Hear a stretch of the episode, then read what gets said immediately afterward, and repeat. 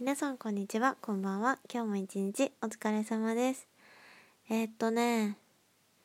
今日は火曜日の夜ですが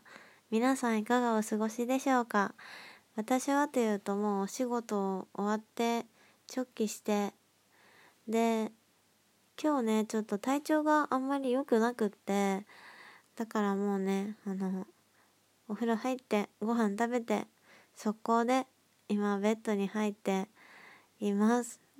今ねリアルタイムで10時10分なんだけどもうね10時半ぐらいには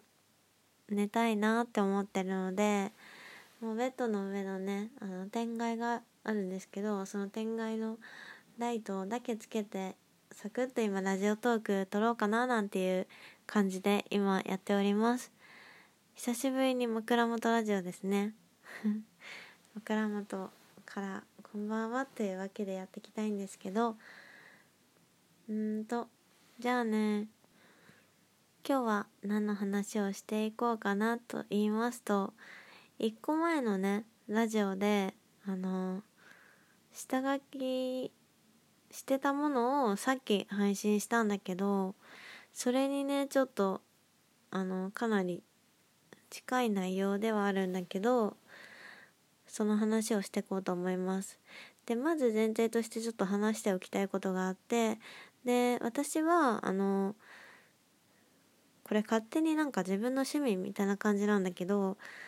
6月から先月からなんか自分の興味のあることを月に1個調べるみたいな すごいふんわりとした趣味なんだけど 何か決めてそのことを調べる。でまあなんかインプットしたことをアウトプットアウトプットするみたいな。自分なりになんかね？何か自分のなんだろう。役に立ったらいいなっていうかまあなんか何か情報を得て考えるっていうことがすごい好きなのでなんかそういうことをしたいなって思って月に1個テーマを決めて調べてでそれで考えようっていうことをね、まあ、趣味でね始めたんですよ先月から。でその先月のテーマがあの結構なんか女の子の体に関わることとかそういうまあでも主にそのさっき出したラジオトークみたいな生理の話とかをすごい調べてたんですね。それが6月のテーマででいろいろなんか答えを出したり とかしてたので今日はその話をねしようかなと思います。それでは枕元ラジオスタートです。えー、っとねあの1個前のラジオトーク聞いてくれた人はわかるかもしれないんだけど結構ねそのなんか生理がいかに大変かみたいなことを話したんですけどまあなんかもともとそのこのテーマを調べるってなったのは自分のなんか生理のこととか体調のこととかを調べることから始まったんだけど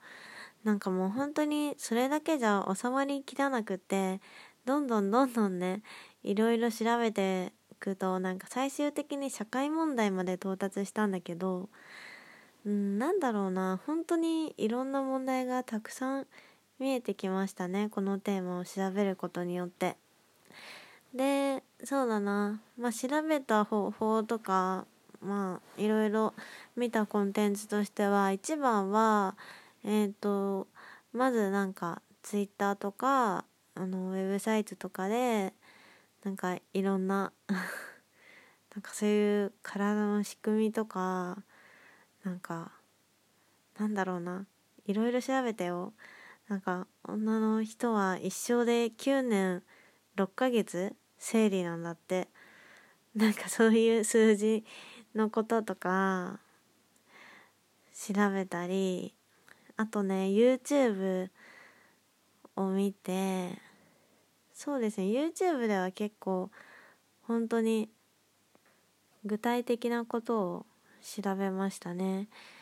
なんかね今本当に YouTube ってすごいなって思うのが専門家の人がさあの無料でねこうやって世間に自分たちの知識を教えてくれるっていうコンテンツなんだなっていうところがすごいなって思ったんだよねもちろんあのその広告料とか言っちゃうときりないけどさでもさ無料で私たち見れてさこんなになんか濃い情報がしかも正しい知識が身につくんだなって思ってすごいなって思ったんだよね。とね私が YouTube でいろいろその生理関連で調べたのはあの助産師のシオリーヌさんっていう方の YouTube を見てでその YouTube ではねなんかうーんとなんか生理用品の話とかあと生理のなんだろうなあの社会についてとかあとピルの話とか私ピルの話とかあと月経カップの話とかなんか知ってるようで全然知らないことっていっぱいあって私女だけどなんか当事者なのにこんなにも知らないことあるんだって思って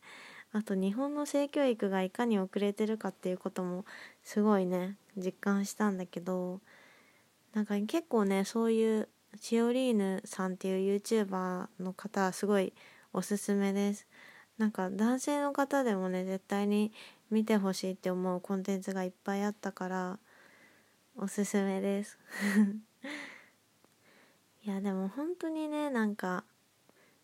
生理のことはね本当に男性もすごくねあの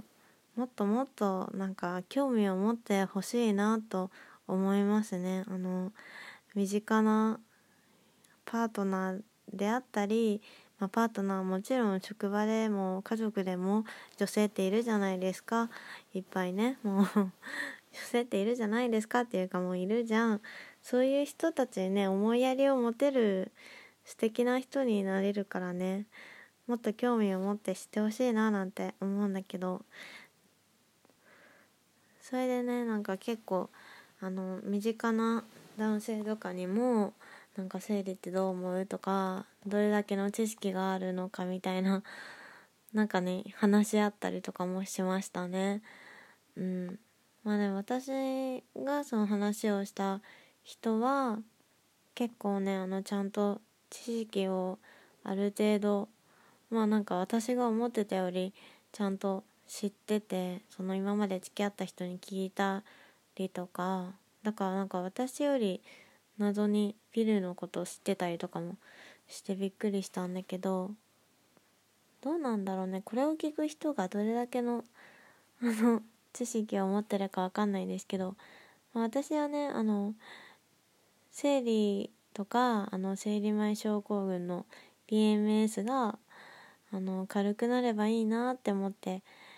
今ねピル興味出てきたんだけど